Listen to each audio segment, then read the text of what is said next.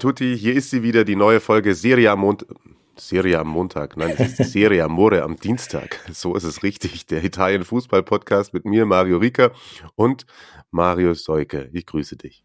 Äh, ja, guten Morgen an dieser Stelle. Bei Serie A am Montag stimmt ja. ja. irgendwie auch. Also, falls ihr einen neuen Podcast machen wollt, das, äh, ich gebe die Trademark-Copyrights ab für diesen Namen, wenn ihr da reinstarten wollt. Wir wollen auch erstmal Dankeschön sagen. Die nächsten Unterstützer sind mit am Bord. Wir haben, können bald eine kleine Squadra voll machen. Großer Dank geht raus an Marco, Patrick und David, die uns über Patreon unterstützen.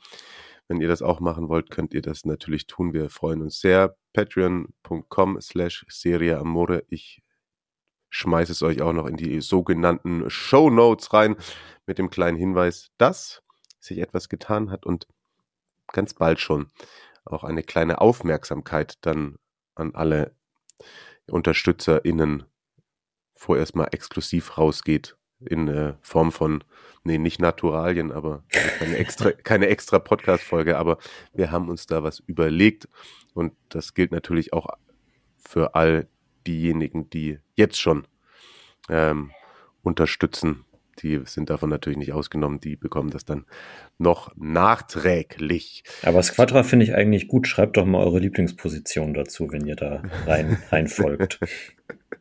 genau, das ist keine schlechte Idee. Ja, es war einiges los an diesem Wochenende. Wir haben sehr, sehr, sehr viel aufzuarbeiten. Mal sehen, wie das seitlich heute alles funktioniert und was wir alles unterbekommen. Am Freitag ging es los, der 18. Spieltag. Ich glaube, wer das noch nicht mitbekommen hat, der ist irgendwie hier falsch. Napoli gegen Juve. Junge, Junge, da hat es ordentlich gescheppert.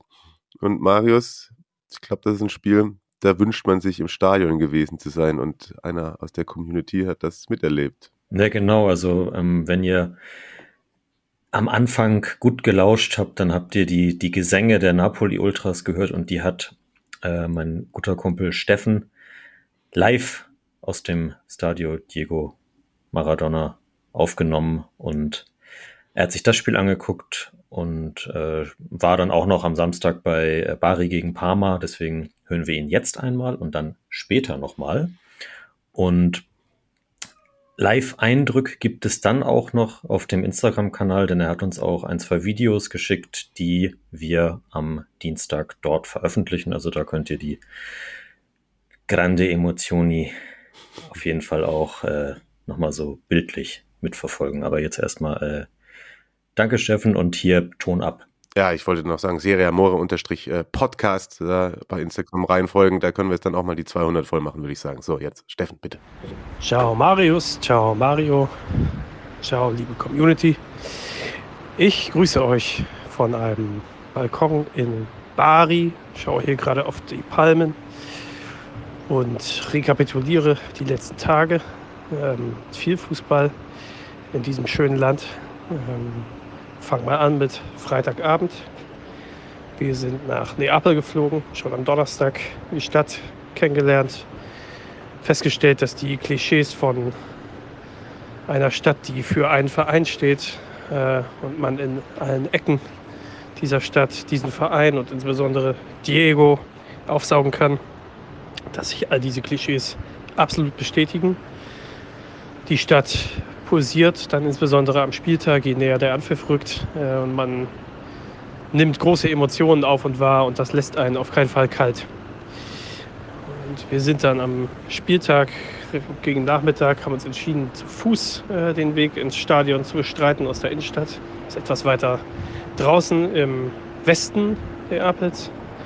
Haben uns entschieden, den Weg zu Fuß zu bestreiten und die eine oder andere Zwischenstation für Kaltgetränke einzulegen.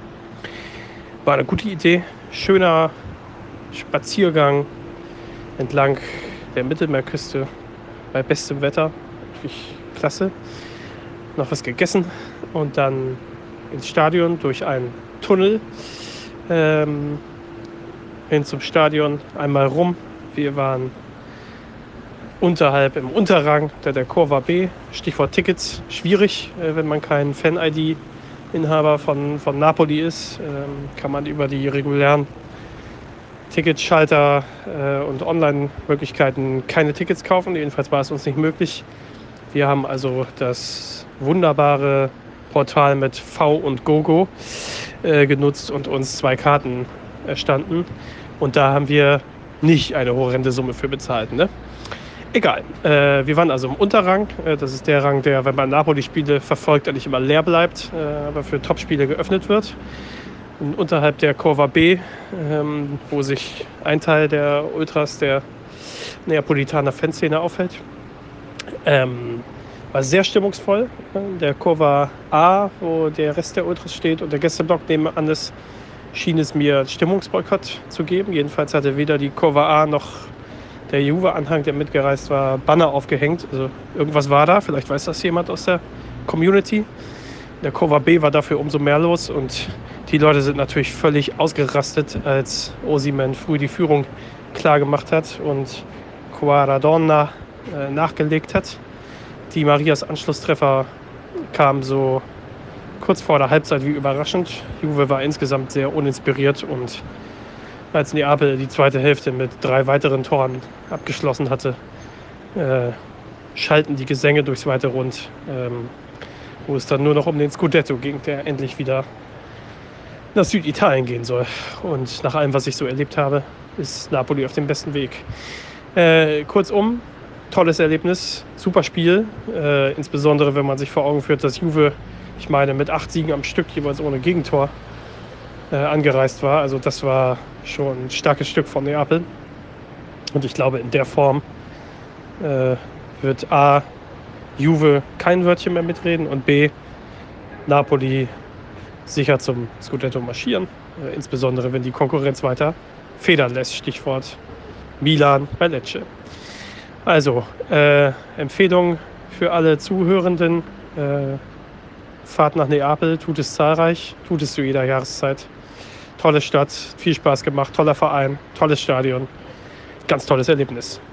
Ciao.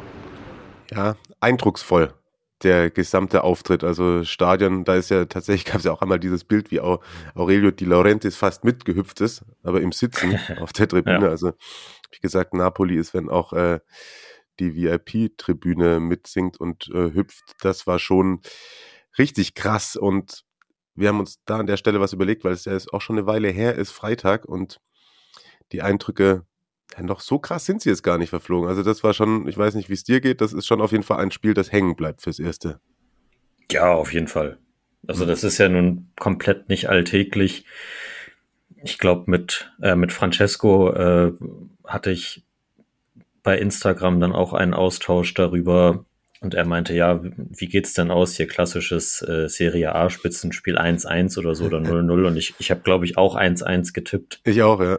Und ähm, klar, sowas bleibt auf jeden Fall hängen. Vor allem, wenn das, auch, auch wenn diese Saison natürlich Napoli aufgrund der, der, der Spielweise und so jetzt der Favorit in dem Spiel gewesen ist. Aber sonst würde man tendenziell ja immer eher sagen, dass, äh, dass der Rekordmeister irgendwie da mhm. Das glücklichere Händchen dann an dem Abend hat oder so, so historisch zumindest. ja, aber äh, weit davon entfernt, muss man sagen. Und trotzdem, weil ich ein bisschen Angst hatte, dass es nach äh, dem gesamten Wochenende im Kopf schon ein bisschen verflogen ist, hatte ich mir direkt am Freitagabend schon überlegt, das ist doch mal die Gelegenheit für eine neue Kategorie. Ähm, ich habe das Spiel ja gemeinsam mit Christian Bernhard kommentieren dürfen. Den kennt ihr auch schon hier aus dem Podcast. Der hat mit uns unter anderem die Saisonvorschau gemacht. Und ja, wir waren nach dem Spiel auch noch gemeinsam unterwegs. Und daraus ist Folgendes entstanden. Viel Spaß beim Hören. Ich habe natürlich auch keine Ahnung, wie das qualitativ daherkommt. Halt wir probieren es einfach mal. Also, was haben wir gesagt? Wie heißt die Kategorie? Äh, in Macchina Collesperto. Collesperto. So. Ich sitze mit Christian Bernhard in seinem schönen, was ist das, ein Skoda? Ein Skoda, absolut. Was, warum hast du dich für einen Skoda entschieden? Warum ich mich für einen Skoda entschieden habe? Erhoffst du dir jetzt eine große hintergründige Geschichte, weil ich mir alle 25 oder mehr Automarken durchforstet habe? Es war Gelegenheit, Macht. Diebe, glaube ich, sagt man. Oder in dem Fall, ich musste es nicht klauen, das war das Gute. Es gab die Gelegenheit und ich bin froh, diese kleine Rennsemmel zu haben bin auf jeden Fall auch sehr froh, weil ich hier öfter mitfahren darf. Und es ist ein sehr gemütliches Auto. Ich sitze hier und es ist jetzt Freitagabend, kurz vor 0 Uhr. Wir sind auf dem Heimweg von unserem Arbeitseinsatz bei Napoli gegen Juventus und wir dachten einfach mal, wir nehmen jetzt hier im Auto auf. Vielleicht wird das dann wirklich eine neue, feste Kategorie, bevor ihr es dann am Dienstag irgendwie und wenn wir Montag oder so aufnehmen, etwas Aufgetautes zu diesem Spiel hört, ähm, ja, mit den ganz frischen Eindrücken aus dieser Partie, die, ähm, ich hatte ein bisschen Angst vor so einem 1 zu 1, vor so einem italienischen Spitzenspiel. Es war alles andere als das, muss ich mal sagen. Was hat dich denn am meisten beeindruckt, dass wirklich so viele Tore gefallen sind oder die Art und Weise, wie sie dann gefallen sind? Ja, beides zusammen. Also wenn du mir vor dem Spiel gesagt hättest, dass, dass wir sechs Tore sehen, dann ähm, hätte ich dir das nicht unterschrieben. Aber klar müssen wir in erster Linie über Napoli reden. Also es war ja so ein bisschen das Aufeinandertreffen dieser zwei unterschiedlichen Fußballphilosophien Gegenpole oder auf der einen Seite dieses spielfreudige Napoli, kreativ, ideenreich und auf der anderen Seite Allegris Ergebnisfußball, defensive Struktur, Defense First. Und ja, wenn dann am Ende ein 5-1 dasteht, dann glaube ich, äh, ist das ein Zeichen dafür, und wenn man dann auch noch die Tabelle mit reinnimmt, welche Art von Fußball im Moment die gefragte ist oder die erfolgreiche ist. Also echt immer noch beeindruckt, was Napoli da abgefeuert hat. In so einem Spiel, wo auch auf ihnen Druck drauf war, weil Juve ist ja wieder ein bisschen rangerutscht, acht Siege in Serie, so, oh mein Gott, Juve kommt vielleicht wieder. Aber was Napoli da heute gezeigt hat, äh, war einfach ganz, ganz großes Kino. Beeindruckend, wow. Vor allem, weil auch alle so drüber äh, geredet haben, oh, Napoli fangen an nachzudenken. Ja. Äh, also mich selber natürlich auch eingeschlossen. Also dann mache ich mich gar nicht frei von. Was ich ein bisschen komisch finde, weil du gesagt hast, diese zwei verschiedenen Spielstile in der ersten Halbzeit waren wir beide auch der Meinung, dass es eins auf Augenhöhe war. Also Führung Napoli 1-0, dann auch das 2-0 nach einem individuellen Fehler von Bremer. Ja, schön und gut. Aber es war ja trotzdem irgendwie gleichwertig und Juve ist dann nochmal ins Spiel reingekommen. Und ich finde, Juve ist auch dann ins Spiel reingekommen, als sie selber aggressiver waren und mehr auch selber nach vorne gespielt haben und auch aktiver waren. Wird es dich nicht selber auch, wenn du jetzt Juve-Fan wärst, völlig verrückt machen, wenn du denkst, eigentlich tatsächlich können wir ja was, warum verstecken wir uns die ganze Zeit? Ja, aber das glaube ich ist mit dem Trainer halt äh, das ist verlorene Diskussionsmühe, weil Allegri, man hat es ja auch selbst gesehen, nach dem 0-1, äh, er bleibt dann trotzdem tief stehen. Er will, dass seine Mannschaft erstmal diesen Stil weiterspielt. Und ja, ich bin völlig bei dir. Juve war richtig im Match. Es gab ja schon nach dem 0-1 diese, klar nach einem individuellen Fehler von Rachmani, aber die große Chance von äh, Di Maria, dann der Kopfball von Milik. Nach dem 2-1 war es ja auch noch dieses fast Eigentor von Rachmani. Also Juve war drin, aber ich glaube, es lag trotzdem wieder mehr, also weniger daran, weil Juve das plötzlich äh, entschieden hat, okay, wir nehmen jetzt das Heft in die Hand, sondern im Prinzip war es halt doch wieder individuelle Klasse. Also die Maria war jedes Mal beteiligt und wenn die Maria beteiligt ist, derjenige, der WM-Finals entscheidet, der Copa America-Finals entscheidet, dann ist das halt eben ein herausragender Spieler und am Ende dieses fast Eigentor war dann halt Chiesa, der dann irgendwann halt auch mal einen Moment hat, weil er eben Federico Chiesa ist und diese Qualität hat. Also von dem her, ich kann mir nicht vorstellen, dass Juve jetzt auch nach dieser Schlappe so den großen Switch macht und Allegri jetzt plötzlich anfängt, den dominanten Fußball zu predigen oder einzufordern. Ich glaube, dass er weiter an seiner Philosophie festhält, äh, die, die in Neapel überhaupt nicht funktioniert hat, aber in den Spielen danach wieder vorsichtig agieren, kompakt hinter dem Ball und jetzt nach und nach diese erhöhte Qualität, die kommt. Wir dürfen nicht vergessen, da ist noch ein Vlaovic draußen, da ist noch ein Bonucci draußen, da ist noch ein Quadrado draußen, da ist noch ein Pogba. Hm. Keine Ahnung, ob aus dem noch mal was wird. Aber nur um zu sagen, es kommt ja im Zweifel eher mehr äh, noch weitere individuelle Klasse hinzu. Und ich glaube, das wird auch in den nächsten Wochen der Weg sein, den Allegri einschlagen wird. Und ist das aus deiner Sicht auch okay aus Juves Sicht? Können die jetzt wieder darauf zurückgehen, dass wir müssen jetzt halt mit der Mannschaft und der Entwicklung, die wir nehmen, unter die ersten vier nicht gehen und das ist okay, weil, oh, was, worüber wir gar nicht gesprochen haben im Live-Spiel im Übrigen, wollten, hatten wir uns eigentlich vorgenommen. Agnelli, Ja, sozusagen die Ära Agnelli ist zu Ende. Genau. War Ist ja auch- mit, mit einem Knall zu Ende gegangen.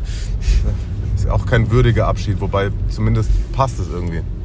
Ja, also es passt zumindest, also ich bleibe dabei, äh, was Balletti auch, um vielleicht nochmal einen Switch zu Napoli zu schaffen, was Balletti schon in der vergangenen Saison logisch mit eingeleitet hat, aber speziell seit diesem Sommer mit dieser Mannschaft einfach fußballerisch erarbeitet, ist einfach sensationell. Ist ja nicht nur in der Serie A zu sehen, sondern bisher ja auch sehr eindrucksvoll in der Champions League in der Gruppenphase.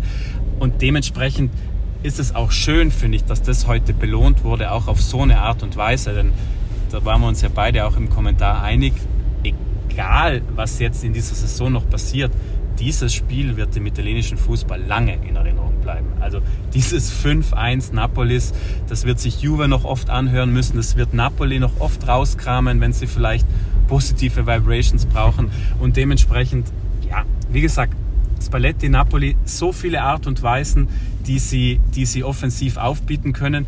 Und das haben wir ja auch im Kommentar äh, thematisiert. Ich finde es dann ja auch treffend, dass, weil wir waren ja gerade bei der ersten Hälfte, Juve war trotzdem ein Tore, ein Tore Rückstand hier irgendwie drin. Und dann fällt aber dieses 3-1 und dann war der Stecker gezogen. Und wie fällt das 3-1? Nicht aus einer Traumkombination, nicht weil Quarazkelia zaubert, nicht weil Osimhen Osimhen Dinge macht, sondern es ist ein Standard. Auch das kann Napoli nämlich. Auch das ist ein Faktor, den Spalletti dieser Mannschaft gegeben hat. Sie, sie, sie haben so viele unterschiedliche Möglichkeiten, offensiv dem Gegner weh zu tun. Und heute war dieses Rachmani-Tor meiner Meinung nach das, was ja, das Spiel dann komplett in ihre Richtung gedreht hat. Der Rest war Gala-Vorstellung und passt irgendwie genau in das Bild rein. Ist bei uns tatsächlich im Live-Kommentar ein bisschen untergegangen. Als ich die Highlights vertont habe, haben wir uns danach angeschaut und ja, Rachmani macht auch diesen Fehler auf, auf die Maria, macht fast das Eigentor vor der Halbzeit und dann ist er der spielentscheidende Dude. Ich finde die Szene ist auch deswegen so beeindruckend, weil es unheimlich schlecht verteidigt war, diese Ecke. Locatelli läuft da irgendwie nochmal rein, nachdem er angeschlagen war und Rachmani hat überhaupt keinen Gegenspieler. Ganz, ganz komisch. Also äh, passt auch irgendwie nicht zu den letzten Wochen von Juve. Und wir haben immer gesagt, so die, die Ergebnisse geben Allegri immer recht. Und jetzt gibt ihm das Ergebnis so überhaupt gar nicht recht. Kann das nicht komplett auch in die andere Richtung switchen jetzt? Also das, das Also ich glaube komplett in die andere Richtung schwierig, weil das sind wir wieder beim Punkt individuelle Klasse bei Juve. Das hat der Spalletti, finde ich, auch genau richtig gestern auf der, auf der Pressekonferenz thematisiert. Du kannst dich logisch als Allegri diese taktischen Spielchen machen, hier Favoritenrolle wegschieben, sagen, das Spiel ist wichtiger für Napoli. Das kannst du ja alles machen, das ergibt ja aus seiner Sicht vielleicht auch Sinn, aber rein faktisch schau dir den Kader von Juve an, was da für individuelle Klasse rumläuft. Und dementsprechend glaube ich auch, dass die individuelle Klasse Allegri auch irgendwie die nächsten Wochen sozusagen über, über Wasser halten wird. Weil im Zweifel wird die ja noch größer. Wir haben es ja vorhin angesprochen. Vlaovic, Bonucci, Quadrado, vielleicht Pogba. Da ist ja noch einiges in der Hinterhand quasi, was noch kommen kann. Und allein wenn Di Maria regelmäßig Spiele macht, sehen wir ja. Also ein Juve-Offensivspiel mit Di Maria ist ein komplett anderes als ein Juve-Offensivspiel ohne Di Maria.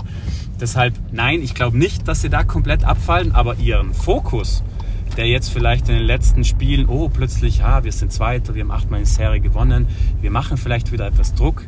Also Platz 1 kannst du dir nicht nur aufgrund dieser Vorstellung, sondern auch aufgrund der Konstanz und Klasse von Napoli erstmal komplett rausnehmen, finde ich. Und jetzt musst du schauen, dass du mit Milan, mit Inter eben in diesem Pulk da dich behauptest. Mai, die Roma schnuppert ja auch ein bisschen ran, Lazio ist ja auch nicht weit weg. Also da hat Juve schon Aufgaben, sich erstmal in dem Setting, würde ich mal sagen, sich zurechtzufinden. Und dann noch kurz Praise Spalletti, 275. Sieg als Serie A-Trainer. Ist heute fast auch ein bisschen untergegangen. Ganz kurz, wir müssen einmal fragen, wo du hinfährst. Das ist eine gute Frage. Äh, ähm, du hilfst mir ein bisschen, Mario. Nein, nein, weil du willst mich gerade nach Hause fahren, aber Ja. mein Fahrrad steht ja bei dir. Dann würde ich mal sagen, Genau, dann drehen wir wieder um. machen wir einfach einen anderen Weg, den wir jetzt Genau, wir waren schon gerade bei dir, da steht mein Fahrrad und klar. dann fahren wir jetzt dahin wieder zurück. Hat uns Perfekt. Napoli so aus dem Genau, es Konzept hat uns gebracht. kom- äh, dich auch. Nee, nicht- sorry. dich, dich. Hat's also gezeigt. Ähm, was hat er gemacht? Und viele haben so gesagt, das ist so ein entscheidendes Spiel in der Meisterschaft. Da hatte ich letzte Woche im Podcast tatsächlich, glaube ich, gesagt, nicht aus Perspektive Juves, weil ich denen das nicht zugetraut habe, aber ich habe gesagt, wenn Napoli das gewinnt, ist das schon ein krasser Schritt in Sachen Selbstverständnis auch. Und auch erst der 18. Spieltag, ne? Aber Ja, willst du dich aus dem Fenster lehnen? Nein, das bringt dir nichts, hast ja völlig recht. Äh, Da ist noch so viel Fußball zu spielen, aber ich sehe im Moment, also wenn ich jetzt den Blick der Konkurrenz einnehme, sehe ich im Moment wenig äh, Anzeichen dafür, dass diese Napoli-Mannschaft irgendwie einbrechen sollte. Also ich wüsste nicht warum. Äh, Schau dir mal an, was da von der Bank noch reinkam. Schau dir mal an, wie das auch funktioniert. Ein Elmas, klar funktioniert der. Äh, ob ein Rui oder ein Oliveira spielt, geschenkt. Ob ein Politano oder ein Lozano spielt, geschenkt. Raspadori bringt er irgendwann in der 75. weil er ihn halt da hat. Simeone sitzt 90 Minuten auf der Bank. Also da ist ja so viel noch mehr da, was bei Napoli einfach komplett Teil dieses harmonischen Ganzen ist, dass ich nicht wüsste.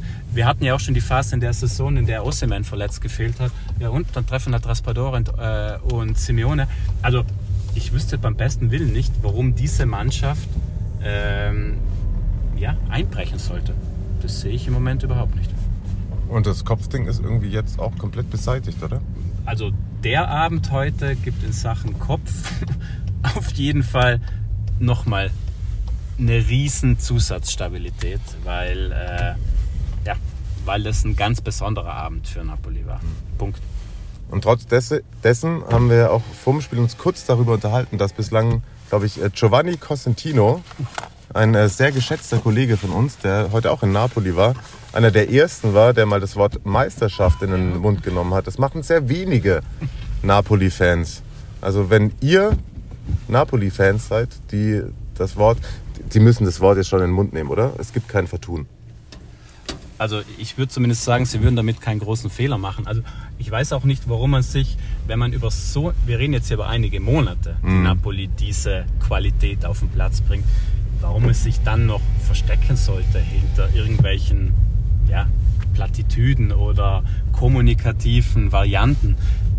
Die Mannschaft funktioniert wie eine Eins, die Mannschaft ist eine Einheit.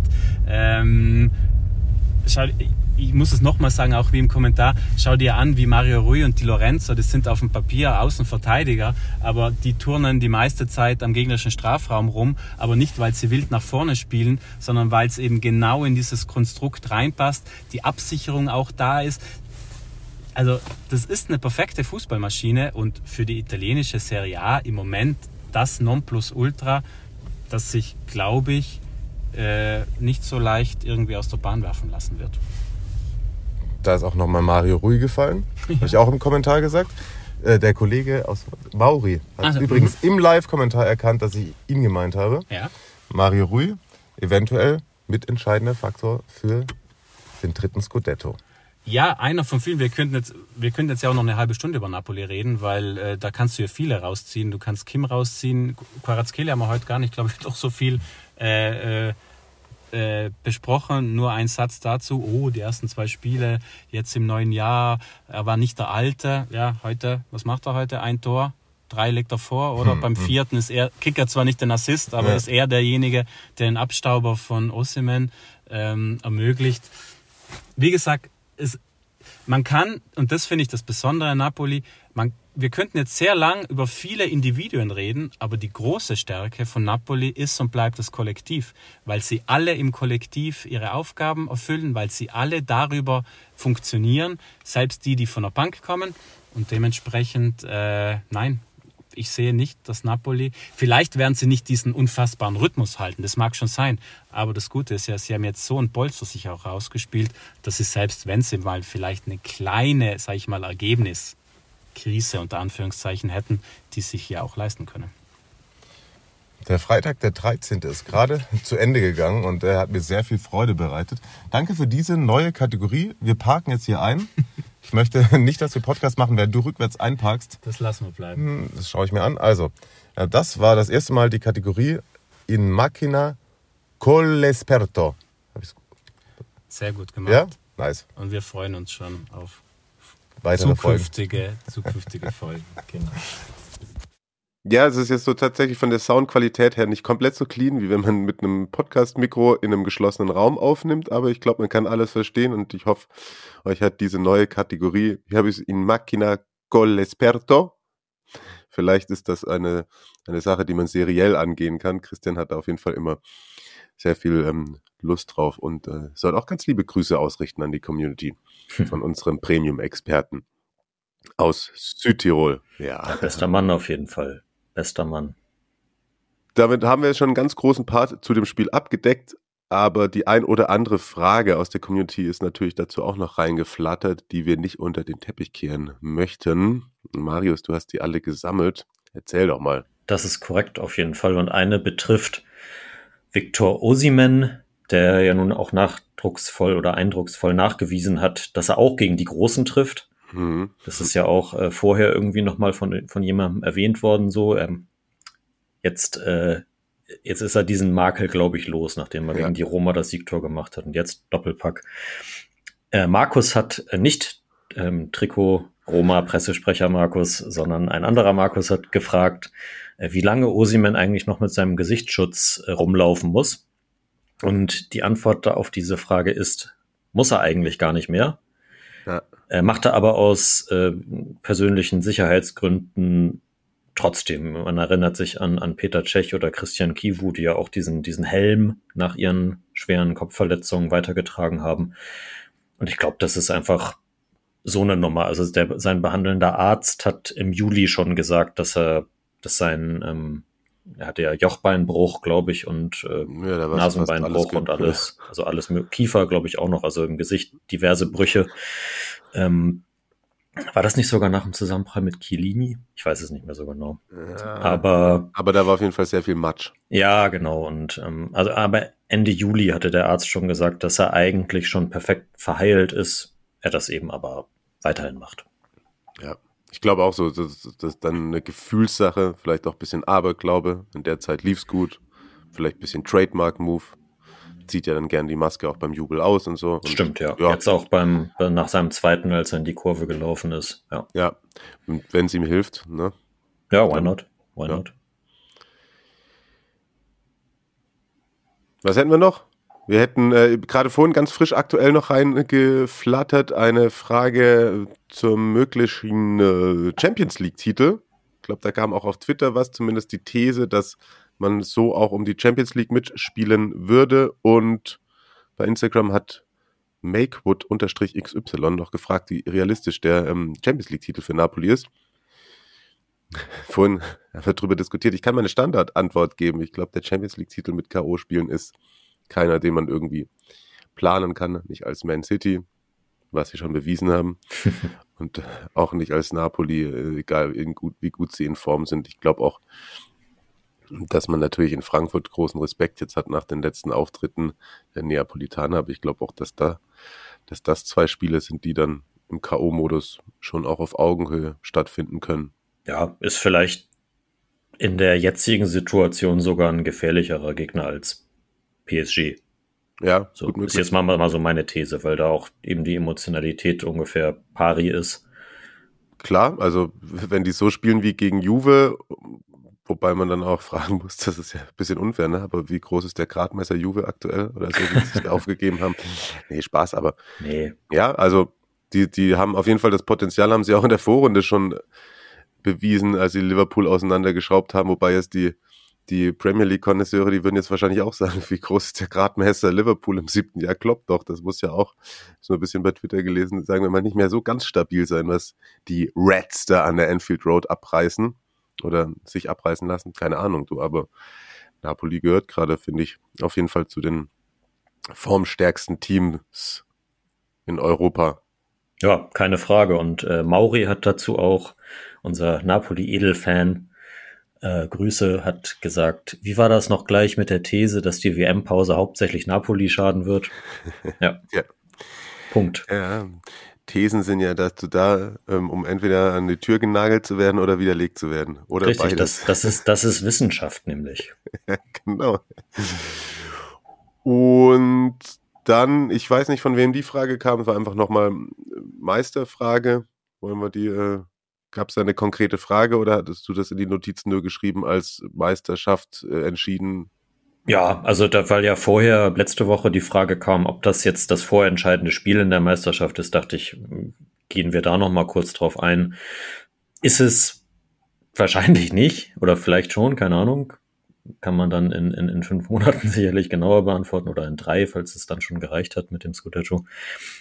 Aber Stand jetzt finde ich es auch nicht zu weit hergeholt zu sagen, dass Napoli, wenn sie sich nicht über sich selbst stolpern, das durchziehen. So, also wir haben gesagt, man muss sehen, wie sie jetzt gegen Inter und Juve eben aus dieser Pause rauskommen. Gegen Inter haben sie verloren, da lief es noch nicht. Jetzt brauchen sie den dreckigen Sieg gegen Sampdoria gebraucht oder so dreckig war es ja eigentlich gar nicht, war ja schon auch überzeugend. Und jetzt sind sie wieder voll da. Also für mich spricht nichts dagegen, dass sie das auch durchziehen können halt. Ja. Bis zum Saisonende. Und die anderen sind ja auch nicht jetzt so massiv stabil. Also auf, auf Milan und, äh, und so kommen wir ja gleich auch nochmal zu sprechen. Hm. Von daher. Ja, ich glaube, das Einzige, was ich so ein bisschen mir vorhin überlegt habe, ist der Punkt, dass eventuell dieses, wenn nicht jetzt, dann nie mehr Ding irgendwann in den Köpfen eine Rolle spielen wird. Weil jetzt kommt, sie können sich nur noch selber schlagen, ja, aber sind wir auch mal ganz ehrlich, wir sind gerade erstmal noch nicht ganz bei der Hälfte der Saison. Ja, das ist richtig, klar. Und alle reden jetzt darüber mit den Vorsprung darfst du nicht mehr hergeben. Du verlierst ein Spiel, Milan gewinnt eins, das sind sechs Punkte. Ja. Hast du nochmal einen direkten Vergleich, wären es drei Punkte. So. Ist so, logisch. Ja. Dennoch spricht alles dafür, dass sie es durchziehen. Und ja, bei Juve hat es natürlich, äh, ja, viele haben es nicht wahrhaben wollen oder ja, wir hatten ja auch das, das habe ich mit Christian, glaube ich, besprochen. Cassano hat ja gesagt, wie sehr er, glaube ich, Allegri verabscheut mit seinem Gedanken, sie spielen um Platz 4 und äh, Cassano ist aber auch die größte Pfeife. Also, ja. also natürlich ist, ist das so irgendwie was, was man populistisch auf den Tisch hauen kann, aber also ja, weiß nicht, den, stimmt schon. den muss man nicht. Wobei da der, da hat er auch irgendwie, er hatte irgendwie gemeint, äh, und das hat das Spiel ja jetzt tatsächlich auch wieder ein bisschen bewiesen. Da gab es übrigens einen geilen Kommentar unter den Artikeln von dem, was Casano gesagt hat. Irgendwann hat einer geschrieben, auch eine kaputte Uhr zeigt zweimal am Tag die richtige Uhrzeit.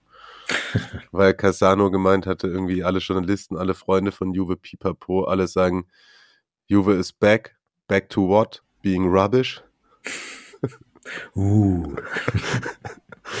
ja. Genau. Aber auf jeden Fall war das in der, in der zweiten Halbzeit äh, überhaupt gar nichts.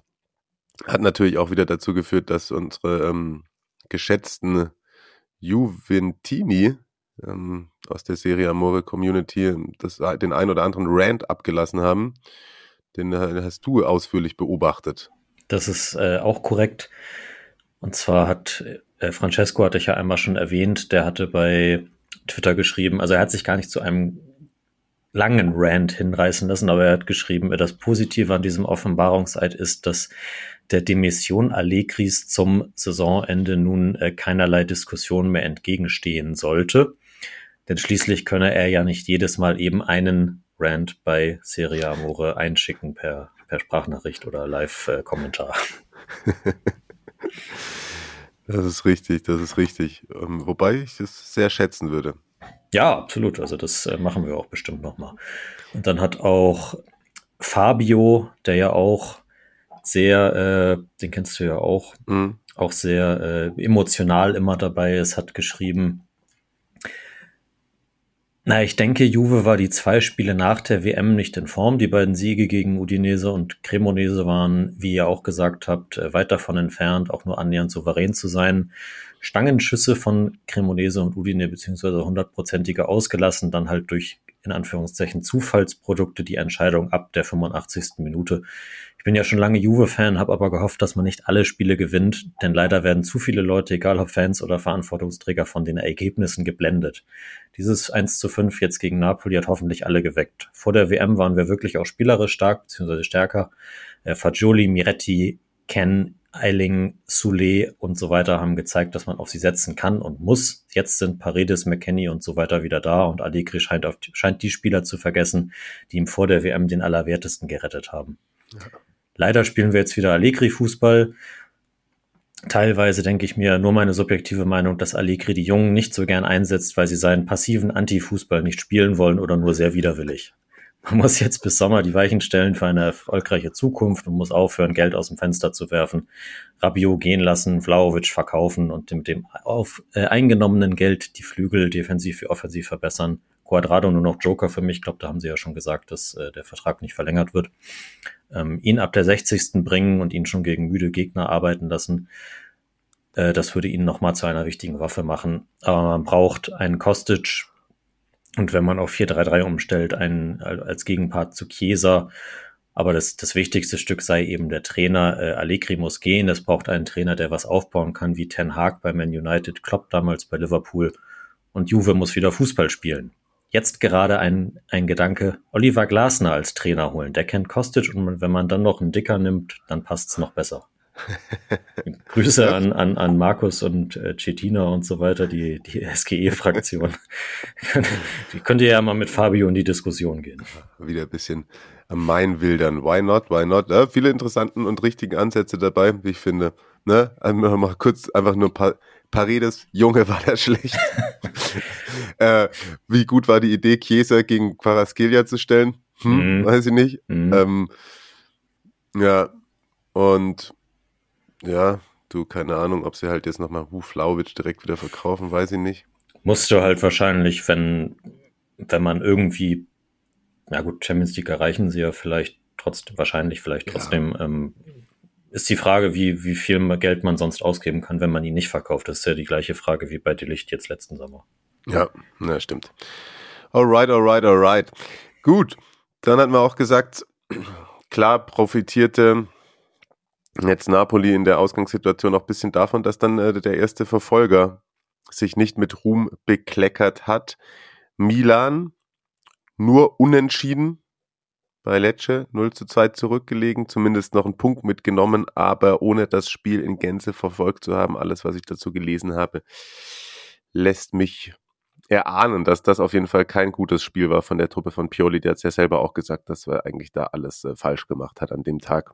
Und obwohl man dann sozusagen, ich glaube, das 2-2 fällt gar nicht mal allzu spät. Man hätte dann noch irgendwie gut 10, 15 Minuten gehabt, noch den Sieg mitzunehmen.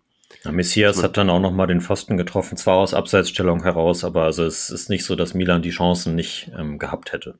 Ja, aber so richtig durchschlagend waren sie dann auch nicht, oder? Also nee, nee, das auf jeden Fall nicht. Also da muss man auch, das muss man glaube ich nicht schönreden. Ähm, Lecce auch macht das gut. Also generell kam jetzt ja gerade bei, bei Insta noch rein, wer hatte das, äh, wer hatte das geschrieben, dass man, dass er sich einen Letsche Schwerpunkt wünscht. Also da können wir die kommenden Wochen auf jeden Fall auch nochmal äh, drauf zurückkommen, denn die sind ja seit sechs Spielen ohne Niederlage. Ja, ja definitiv. Das, das, das behalten wir auf dem Zettel. Ich kann eben, während du weitermachst, einmal gucken, wer das gefragt hat. Das war Unterstrich, Unterstrich, HK und ganz viele Unterstriche. Okay. Ja, ähm, machen wir auf jeden Fall. Auch äh, kann man jetzt schon mal spoilern. In fünf bis zehn Minuten kommt unser kleiner Schwerpunkt äh, zu Monza, der von, von Rizzo gewünscht war. Ja, Milan, puh, also gerade defensiv in der ersten Halbzeit irgendwie überhaupt nicht da gewesen. Äh, Kalulu an, an beiden Gegentoren sehr beteiligt kann man natürlich auch immer sagen, gut, der ist noch jung, ähm, da hat man, da hat man dann vielleicht so einen Klops noch mal eher drin oder kann den eher verschmerzen, als wenn der jetzt von Tomori gekommen wäre oder so. Trotzdem ist das natürlich, äh, war das sehr unglücklich.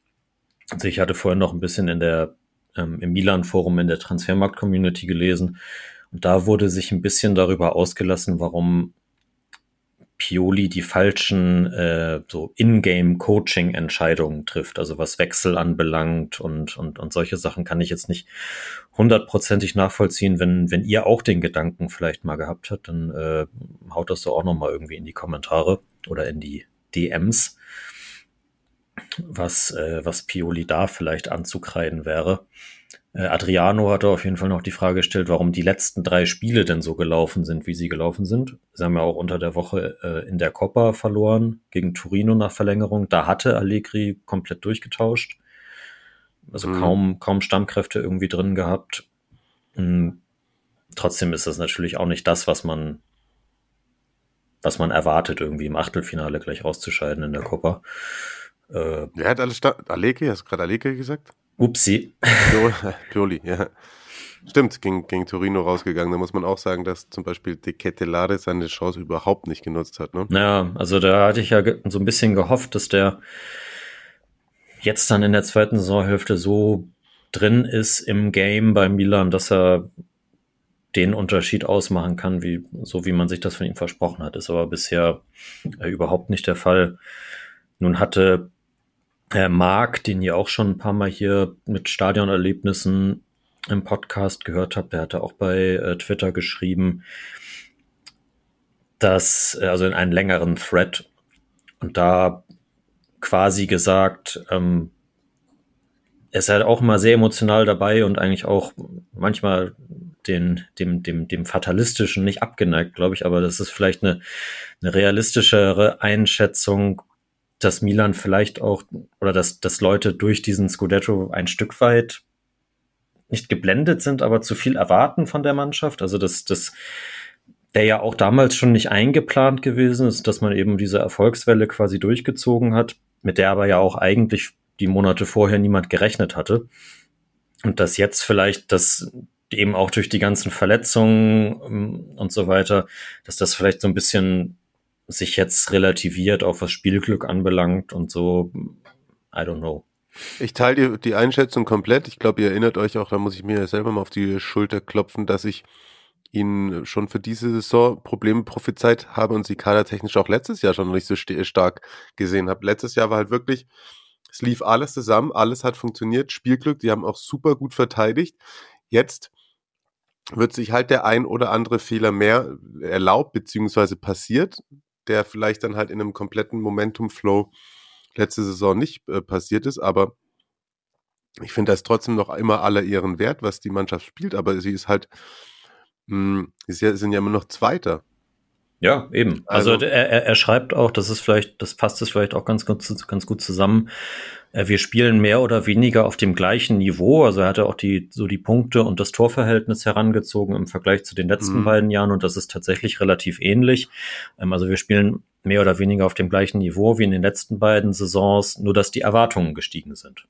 Ja, und man, finde ich, kann nicht erwarten, dass man jetzt auf einmal zehn Meisterschaften in Folge holt. Und dafür, weil die Spitze auch enger ist als, als in den letzten zehn Jahren eventuell. Letztes Jahr war es schon sehr eng und da äh, ist ihnen halt alles reingelaufen. Ich finde genau, oder eben halt bei den bei Inter und Napoli, die sich ja auch selbst verspielt haben, teilweise eben nicht. Genau. Ja, ja. ich finde, find, so lässt sich, glaube ich, auch die, die Frage von Adriano, der gefragt hat, warum es gerade nicht läuft, ist eigentlich damit beantwortet, würde ich fast sagen. Ja, ich hoffe. Ja. ja sonst gerne, gerne weitere Nachfragen. Hüpfen wir schnell zum anderen Mailänder Club Inter. Pflichtaufgabe ohne großes Spektakel.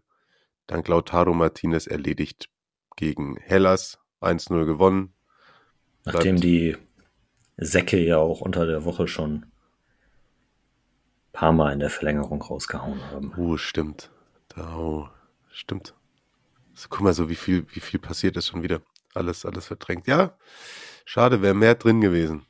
Gerade nach dem Tor von Juric. Naja. Ja, hui, das war stark. Das war stark. Nun gut, von dem Spiel habe ich, ich muss es gestehen, ich bin offen und ehrlich, Transparency und so ist mir wichtig. Ich habe nichts gesehen davon. Von Inter jetzt? Ja. Ja, ich habe hab mir auch die Zusammenfassung reingezogen und es wirkte ein bisschen so, als äh, das war nach drei Minuten halt entschieden. weil, weil Hellas da auch nichts entgegenzusetzen hat, oder? Ja, also kann mich jetzt, vielleicht ist auch mein, mein, mein Erinnerungsvermögen mittlerweile zu schwach, aber ich kann mich an keine Großchance von Hellas erinnern, auf jeden Fall. Und dann hat Inter das auch durchgezogen. Also dann auch mal nicht so viel eingesetzte Leute wie Aslani waren dann nachher drin. Ja, Pflichtsieg. So. Ich werde mir das nochmal anschauen, da ich äh, am kommenden Spieltag, das ist dann ein Montagabend zum Abschluss des 19. Inter kommentieren werde gegen Empoli. Also spätestens bis dahin äh, bringe ich mich auf den Stand. Und ähm, unter der Woche spielen aber beide Mailänder noch. Ah. Zwar Mittwoch in der Supercoppa Italiana und zwar endlich wieder in Riyadh. Sehr gut, sehr gut. Da gucke ich doch noch, ob ich da vielleicht noch kurz hinchatten kann. Ja. Schön auf äh, hier Akkreditierung, ne? genau. Wir haben aber äh, im Segment dieses Spiels noch eine andere Frage aus der Community bekommen, die wir sehr gerne beantworten möchten. Und zwar hat Flo nochmal nachgefragt nach äh, Steffen, ein anderer Steffen, ihr kennt ihn auch noch, war auch schon mal hier zu Gast im Podcast, der Mentalita Calcius Steffen, der großer Hellas-Fan ist aktuell, glaube ich, aber nicht mehr auf Social Media zu finden ist, wenn ich äh, das richtig gesehen habe. Aber Marius, du hast die Frage dann sozusagen privater Natur nochmal weitergegeben, wie es da denn gerade so mit Tickets in Verona aussieht und was man da be zu beachten hat.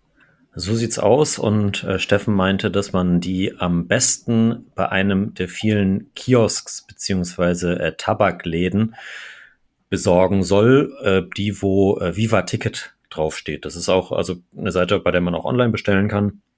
Aber das geht in der Stadt und auch in anderen Städten relativ problemlos. Ich habe das auch, als ich letztes Mal in Italien war, habe ich äh, Parma-Tickets in Bologna gekauft. Und ähm, das war auch easy, also gar kein Problem. Nee, andersrum. Ich habe Bologna-Tickets in Parma gekauft, so, sorry. Ah, okay. Auf, äh, also im Netz findet man, ich glaube auch auf der Viva-Ticket-Seite findet man ähm, eine, eine Kartenübersicht wo diese Läden, in welchen Städten die wo genau zu finden sind. Und da muss man dann einfach nur reingehen und vielleicht sich den italienischen Satz für die Tickets schon zurechtlegen, weil, also ich habe die Erfahrung gemacht, dass der Kiosk-Mensch dort kein Englisch gesprochen hat. Ähm, aber das ist, das ist total easy und ähm, Hellas ist ja jetzt auch nicht unbedingt für Ausverkäufe bekannt, wenn jetzt nicht gerade Juve kommt. Ja. Sehr gut. Dankeschön. Werde ich mir auch noch merken. Steht auch noch was an bei mir diese Saison. Und wir kommen zu Cremonese Monza, einem kleinen Schwerpunkt, der sich gewünscht wurde, wo Marius etwas vorbereitet hat und der ersten Trainerentlassung. Die erste? Nee, es ist nicht die erste, aber jetzt ist es mal wieder. Die erste eine. des Jahres. Die erste des Jahres, so. Genau, ähm, bei Cremonese nämlich, äh, nach dem 2 zu 3, nach der Heimniederlage gegen Monza, äh, Tore von Churia und Doppelpack Caprari auf äh, Seiten der Gäste und dann Giovanni und Dessas. Auf der anderen Seite hat sich Cremonese von Massimiliano Alvini getrennt. Kommt jetzt wahrscheinlich nicht so wahnsinnig überraschend. Äh, nach 18 Spielen hat Cremonese immer noch kein einziges gewonnen. Sieben Unentschieden, elf Niederlagen. Ist vor der Saison ohnehin schon als relativ kleine Lösung gekommen, hatte keine, also als äh, Nachfolger von Aufstiegstrainer Pekia, der ja nach Parma gewechselt ist. Äh, Alvini war vorher bei Perugia, hat da auch auf jeden Fall solide Arbeit geleistet, aber eben keine Serie A-Erfahrung gehabt. Und ähm, nun geht man wohl den ent komplett entgegengesetzten Weg. Also ich, vielleicht ist es auch schon vorgestellt worden ähm, zum Zeitpunkt dann der Veröffentlichung. Äh, Davide Balladini galt auf jeden Fall bis zuletzt jetzt als äh, Favorit Italienische Peter Neurohrer. äh, ja. Äh, ob sie mit Balladini noch zu retten sind, ich glaube nicht. Ich glaube auch nicht. Nee. Aber ja, der, der, der Schwerpunkt sollte ja Monza sein.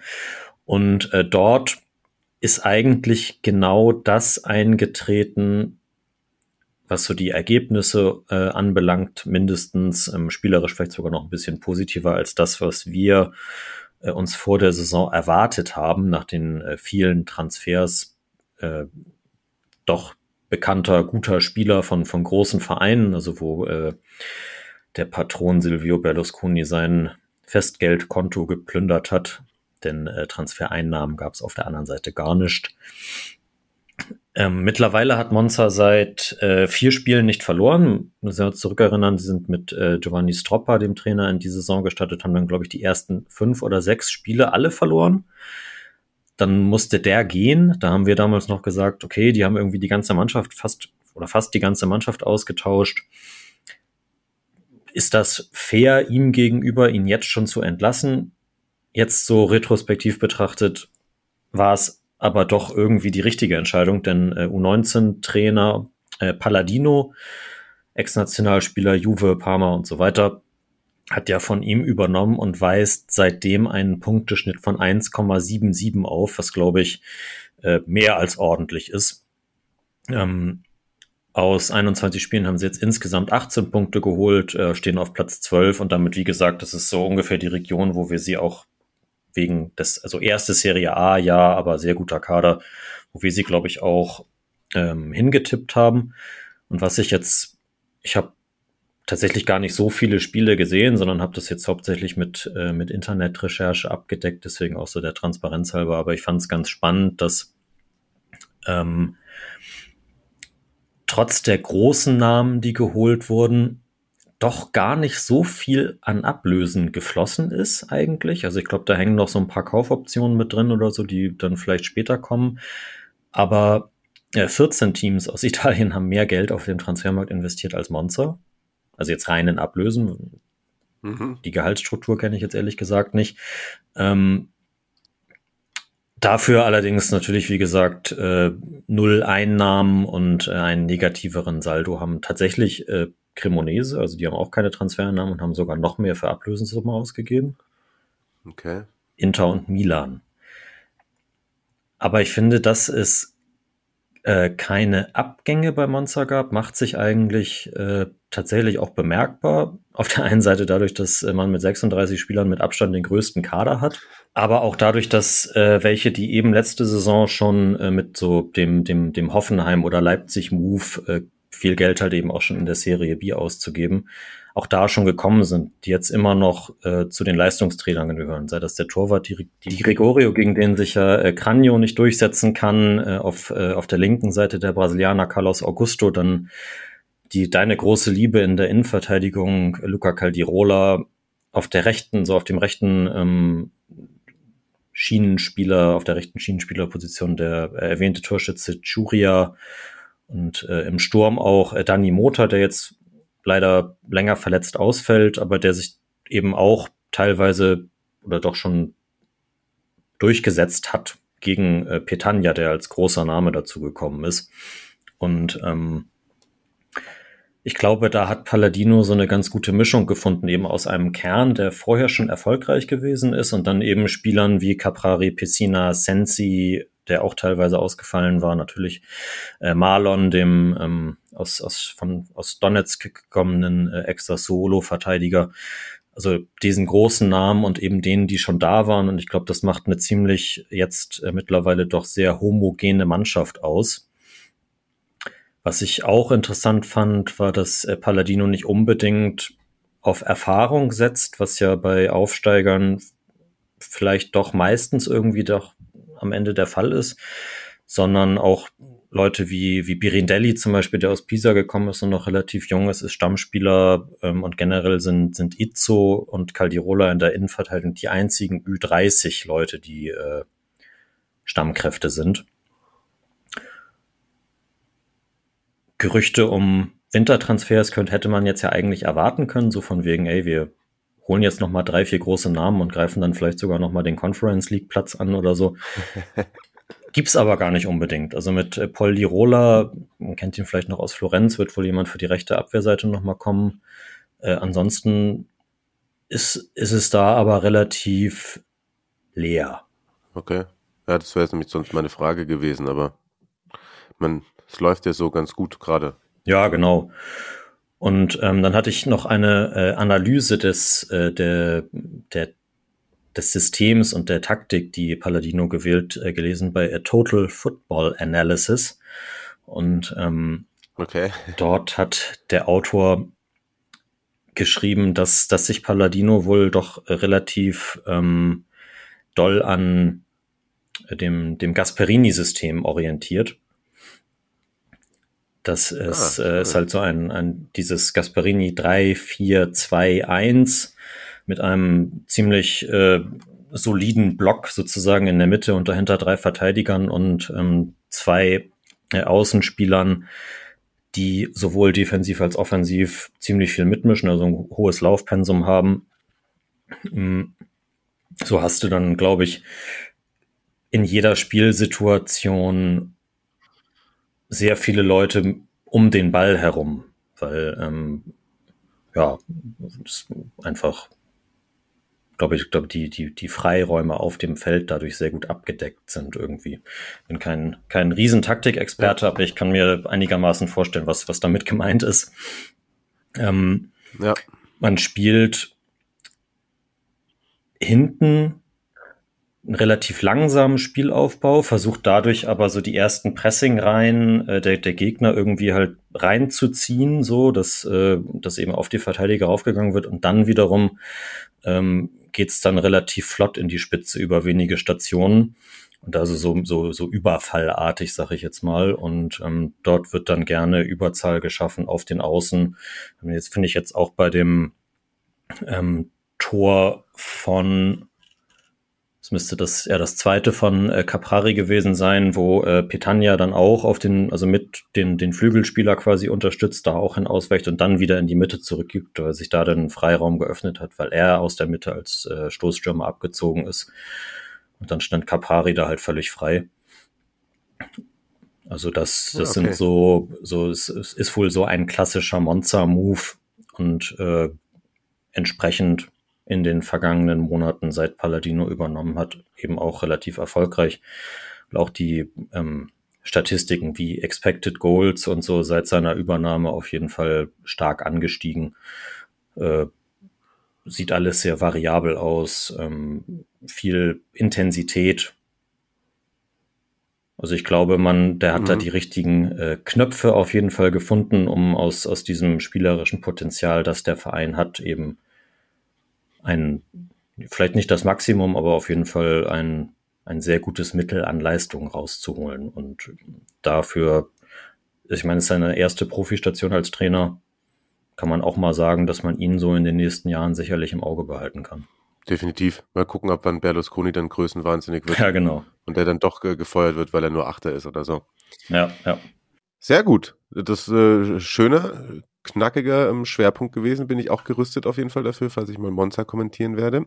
Und ihr könnt euch das ja, wenn ihr wollt und das überprüfen wollt, dann auch äh, nochmal angucken. Wie gesagt, zum Beispiel beim zweiten Tor von Caprari. Habt ihr jetzt ein paar Anschauungsbeispiele bekommen von Marius. Vielen Dank. Genau. Ein, ein Punkt tatsächlich, Jim, den hatte ich hier noch drunter geschrieben. Äh, problematische Fans. Okay. Das, äh, gut, das, das, das gibt es in Italien ab und zu, hat man schon mal von gehört aber wohl die Ultras von Monza äh, eng verbandelt mit den Ultras von äh, Real Sporting Gijon. Oh, unangenehm. Jo, die ähm, offen rechtsradikal sind. Äh, Gibt es gerade, glaube ich, wenn die mal gegen Rayo Vallecano spielen, die ja linke Fans haben, da kommt es immer wieder zu Auseinandersetzungen. Das äh, finde ich eigentlich, also ja, es ist, ist Kacke, so. Ja. Kann man nicht drum rumreden. Und Hätte ich gar nicht erwartet, ehrlich gesagt. Und ich, also als ich war ja selbst auch schon mal ein Monster in der, zum Serie B-Spiel letzte Saison. Ja. Und da habe ich überall in der Stadt alle Nase lang ähm, Antifa-Aufkleber gesehen und äh, im Stadion jetzt auch keine irgendwie Banner, die irgendwas ausgesagt hätten oder so. Also bin ich, als ich das, als ich davon gehört habe, dann doch negativ überrascht worden. Okay. Ja, falls jemand dazu Hintergrundinfos hat, immer gerne her damit. Aber auf jeden Fall Sporting Gijon mit denen zusammen Tee trinken. Eher nicht so cool. Gut, dann wollte ich einen kurzen Schwerpunkt zur Roma ähm, und der Fiorentina machen, der Partie, die ich am Sonntagabend kommentieren habe dürfen. Und ähm, glaube ich, das lasse ich aber einfach. Muss ich mal ganz ehrlich sein. Äh, ich habe nicht viel zu sagen zu diesem Spiel. 2 zu 0 der, hat die Roma Der Bati Goliko. Der Bati Goliko war, ich sag's mal so, ermüdend ermüdend. 2 zu 0 gewinnt die Roma durch zwei Treffer von Paulo Dybala, beides mal Vorlagengeber Tammy Abraham. Die Herrschaften aus Florenz ab der 24. Minute in Unterzahl, weil Dodo sich ziemlich dämlich angestellt hat und gegen den ähm, Lichtblick der Roma, Zalewski, den ich ganz gut fand, sich zweimal schnell gelb eingeholt hat. Und ansonsten ha, im Endeffekt gewinnst du 2-0, bist wieder dran, 37 Punkte, genauso viel wie Lazio Atalanta, nur drei Zähler hinter Juve und Inter. All good, würde ich mal meinen. Unter der Woche hat man ja auch in der Coppa gewonnen, ähm, Genoa geschlagen, mit 1 zu 0. Auch die Fiorentina samt geschlagen mit 1 zu 0. Da beide im Viertelfinale. Aber ansonsten, ich wurde gerade getriggert, als du gesagt hast, der Spielaufbau hinten ist relativ langsam, um da die erste Pressinglinie zu überspielen. Also, Tempo findest du bei der Roma überhaupt gar keins. Schade. Das ist sehr behäbig. Das, ein Gedankenblitz Christantes hat dann das 2-0 mit einem schönen Pass in die Tiefe auf Tammy Abraham ähm, initiiert. Ansonsten wird da viel verschoben, Seitenwechsel, die aber auch oft nicht schnell genug sind. Zaniolo stand nicht im Kader, hat wohl Magenprobleme gehabt. Weiß auch nicht, ob der jetzt hier in den nächsten Wochen da noch so richtig glücklich wird. Die Fans waren ja auch nicht so zufrieden mit ihm. Unter der Woche ist er ausgepfiffen worden in der, in der Coppa. Aber ähm, ja, Mourinho hat ihn da doll verteidigt gegenüber den Fans, aber insgesamt ja, hat mich das nicht überzeugt und hat mich auch nicht vom Hocker gerissen. Also gibt es dazu jetzt hier heute keine größeren Ausführungen, da wir in der Zeit eh auch schon ein bisschen fortgeschritten sind. Es kam noch die Frage von äh, da jetzt dem richtigen Markus, in Anführungszeichen Pressesprecher Markus rein, denn es gibt ja Auswärtsstrafen sowohl für Napoli als auch die Roma. Da hatten wir, ich weiß gar nicht, ob wir letzte Woche kurz drüber geredet haben, die hatten sich ja an eine Raststätte, auf ein kleines Stell dich ein. Ich glaube nicht mal verabredet, es war aber halt äh, beide auf dem Weg zu einem Auswärtsspiel. Napoli nach Genua und die Roma unterwegs nach Mailand und dann haben wir sich da kurz Hallo gesagt. Ähm, war nicht so nicht so glückliche Ansetzung. Genau, und hat sich dann äh, so der Austausch begab sich dann so, dass man gesagt hat, guck mal hier, das sind unsere Rauchtöpfe, wir werfen die euch mal rüber, dann könnt ihr euch die mal angucken, wie ihr die findet und dann wieder zurück und dann, ja, wie das dann halt so ist. Und wurde das Messer gezückt. Äh, die Folge ist, beide Vereine haben in den nächsten zwei Monaten keine Auswärtsfans mit dabei. Und die Frage von Markus war, wie sich das denn jetzt auswirkt. Cool ist es natürlich nicht, keine Unterstützung dabei zu haben. Und ob so die Kollektivstrafen als sinnvoll erachtet werden können, wage ich auch mal zu bezweifeln. Aber das ist dann halt irgendwie ein, ein Reflex, der ganz gerne schnell von der Politik und gerade in der Sportpolitik hergenommen wird. Äh, ist auf jeden Fall schade, dass dann die kommenden Begegnungen mit den zwei Teams dann wahrscheinlich auf jeden Fall nicht ganz so stimmungsvoll sind, weil ein voller Gästesektor, finde ich, gehört da auch immer wieder ein bisschen mit dazu. Ich weiß nicht, hatte Markus auch irgendwas wegen der Champions League gefragt? Ich glaube nicht, dass es. Dass nee. Ich, äh, auf, nee, okay, weil ich glaube, auf europäischer Ebene hat es keine Auswirkungen, außer die UEFA sagt jetzt, ach, da machen wir mit, aber das kann ich mir nicht vorstellen. Passt. Dem, dem da habe ich nichts hinzuzufügen. Es waren noch ein paar andere Spielchen, über die wir gar nicht gesprochen haben. Ähm, nur kurz der Vollständigkeit halber. Ähm, Lazio gewinnt bei Sassuolo 2 zu 0. Sassuolo muss jetzt langsam mal wirklich aufpassen. Ne? Die haben seit 24. Oktober nicht mehr gewonnen. Also wenn Dionisi der nächste Trainer der ist, der entlassen wird, dann, also weiß nicht, würde mich das zumindest nicht überraschen. Spezia gewinnt bei Torino die Juric-Truppe erst Milan rauskegeln, dann wieder gegen vermeintlich kleineren äh, ähm, nix auf dem Feld äh, ja. bringen. Ja. Auch keine Überraschung. Bologna. Spe Spezia seit fünf Spielen ohne Niederlage. Ja, sehr gut. Ja. Bologna gewinnt bei Udinese, die aber mal sowas von durchgereicht werden. Mm. Jetzt muss ich mir bei, bei Udine angucken. Okay, die hatten noch. Letzter Sieg am 3. Oktober. War das gegen Legend ein Freundschaftsspiel? Ah ja, das war ein Freundschaftsspiel letzter Ja, ja ähm, Sansone und Posch ah, ja. da getroffen. TSG-Legende. Lustigerweise hatten sich ähm, Kollegen überlegt, sich dieses Spiel, glaube ich, anzugucken. Auch unser ähm, geliebter Serie A-Chef Arthur Seibel mit äh, einem Kollegen von Sky Österreich. Und ich glaube, aufgrund der Verletzung von Arnautovic haben sie jetzt drauf verzichtet. und, und, ja, Stefan Posch, Fanclub Incoming, würde ich mal ja. sagen. Ja damit auch nochmal die Frage äh, von letzter Woche eindrücklich beantwortet. Nein, Bologna wird nichts mehr mit dem Abstiegskampf zu tun haben. Ja. Allerdings vielleicht doch bald wieder. Die Salernitana, da hat es gestern gerappelt. Zehn Tore sind gefallen bei Atalanta gegen die äh, USS und zwar verteilt mit äh, 8 für Atalanta und nur 2 für Salernitana. Boga mit dem 1-0, dann Dia mit dem Ausgleich und dann ging es los mit Lukman, Scalvini, Cobb Mainers, Höylund, das war alles noch in der ersten Halbzeit. Dann nochmal Lukman, dann Cavilla mit dem Anschlusstreffer, in Anführungszeichen. ja. Und dann noch Ederson und Sortea, also Atalanta bemerkenswert, weil wir hatten ja auch gesagt, Salernitana sah ja gegen Milan auch gar nicht so schlecht aus. Ähm, also Atalanta ist da auch wieder auch ähm, ja genauso wie Lazio und die Roma eben an Inter und Juve dran und man muss ja auch sagen, Salernitana ist ja alles noch okay, könnte man meinen. 18 Punkte, Sampdoria auf dem ersten Abstiegsplatz und Hellas haben 9 Punkte. Da muss man nicht nervös werden. Aber, aber wir sind ja in Italien. Ja, den großen Helden Davide Nicola einfach rausgehauen jetzt. Ja, natürlich auch. Ich habe dann auch nochmal geguckt, auch sechs Spiele in Folge nicht gewonnen, aber trotzdem, also so gegen Milan und so die leistungsmäßig hat das ja gestimmt eigentlich. Ja, come on, wirklich. Ja, also, also das äh, kann ich auch überhaupt nicht nachvollziehen, zumal die Leute, die jetzt eben als Nachfolger genannt werden, also warum sollte das dann besser werden? Das sind äh, Roberto D'Aversa, Eusebio Di Francesco und Paulo Sousa.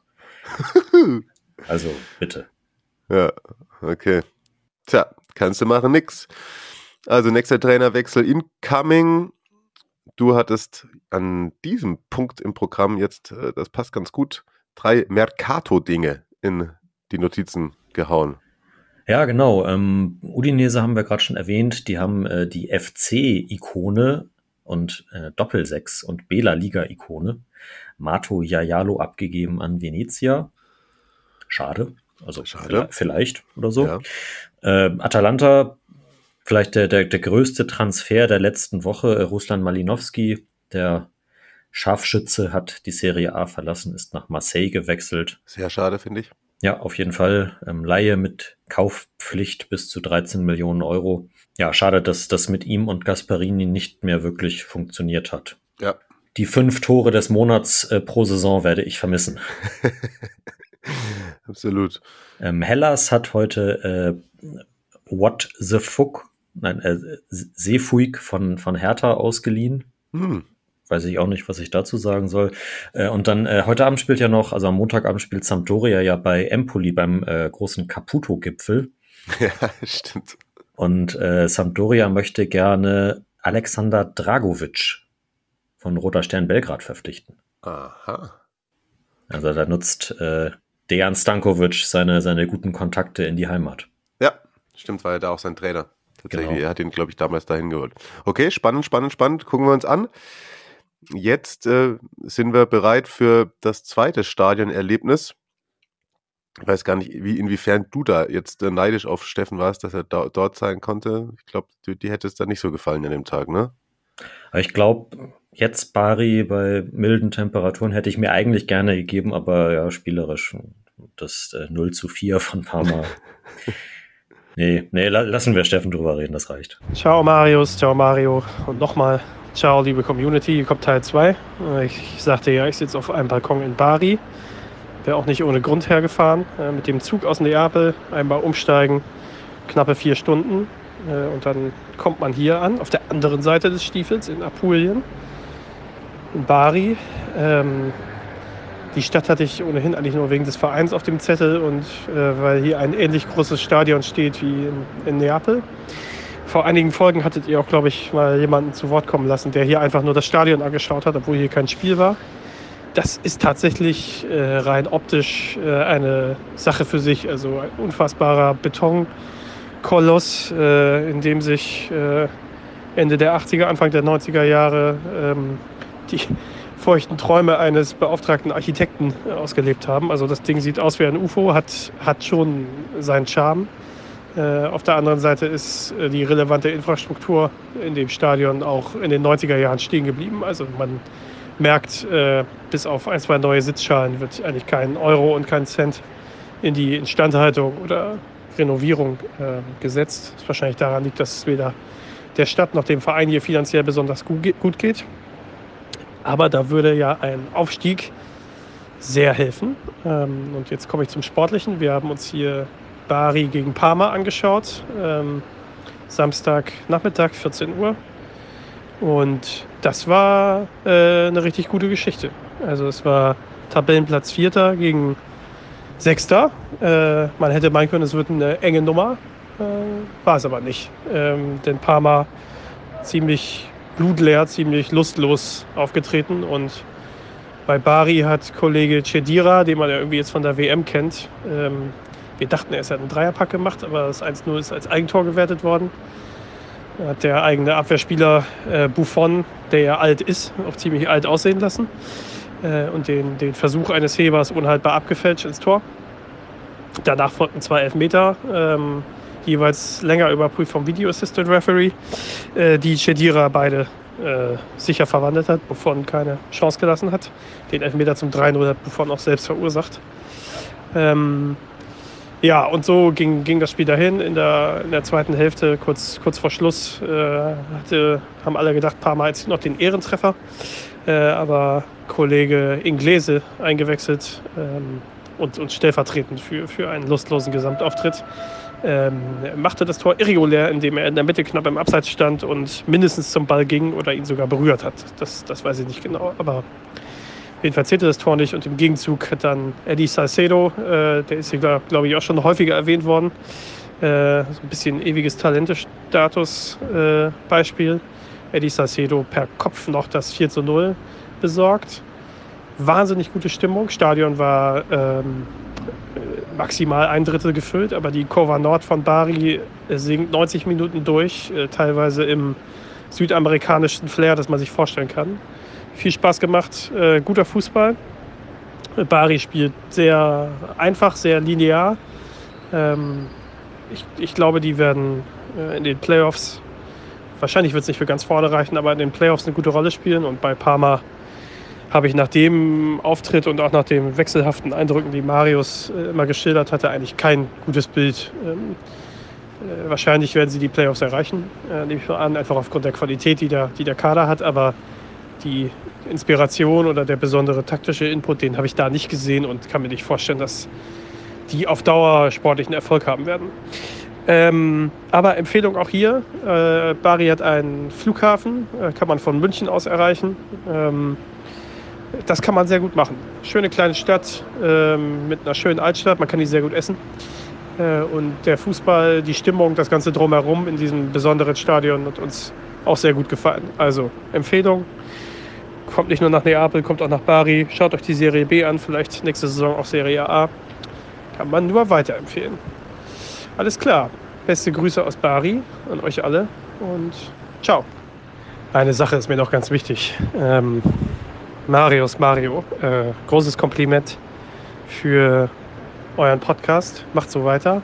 Ähm, ich freue mich am Ende eines jeden Fußballwochenendes immer wie ein Schneekönig äh, auf eure Schulterung, auf eure Eindrücke und auf eure Expertise. Also dafür ein großes Grazie und äh, weiter so. Ciao. Ja, sehr cool. Vielen, vielen Dank. Und auch dazu machst du wieder ein kleines Videoposting. Klar, genau. auch da gab es äh, Bewegtbildmaterial, wie man so schön sagt, aus Bari und das findet ihr dann bei uns auf Instagram, seriamore-podcast. Alle rein da. Und äh, Frage gab es dazu auch noch. Ja, Noah, Noah hat gefragt, wo denn der Höhenflug von äh, Wahid Chedira herkommt, der jetzt, ich glaube, 13 Tore in 14 Spielen plus 5 Assists in der Serie B oder so, der äh, Mann der Stunde.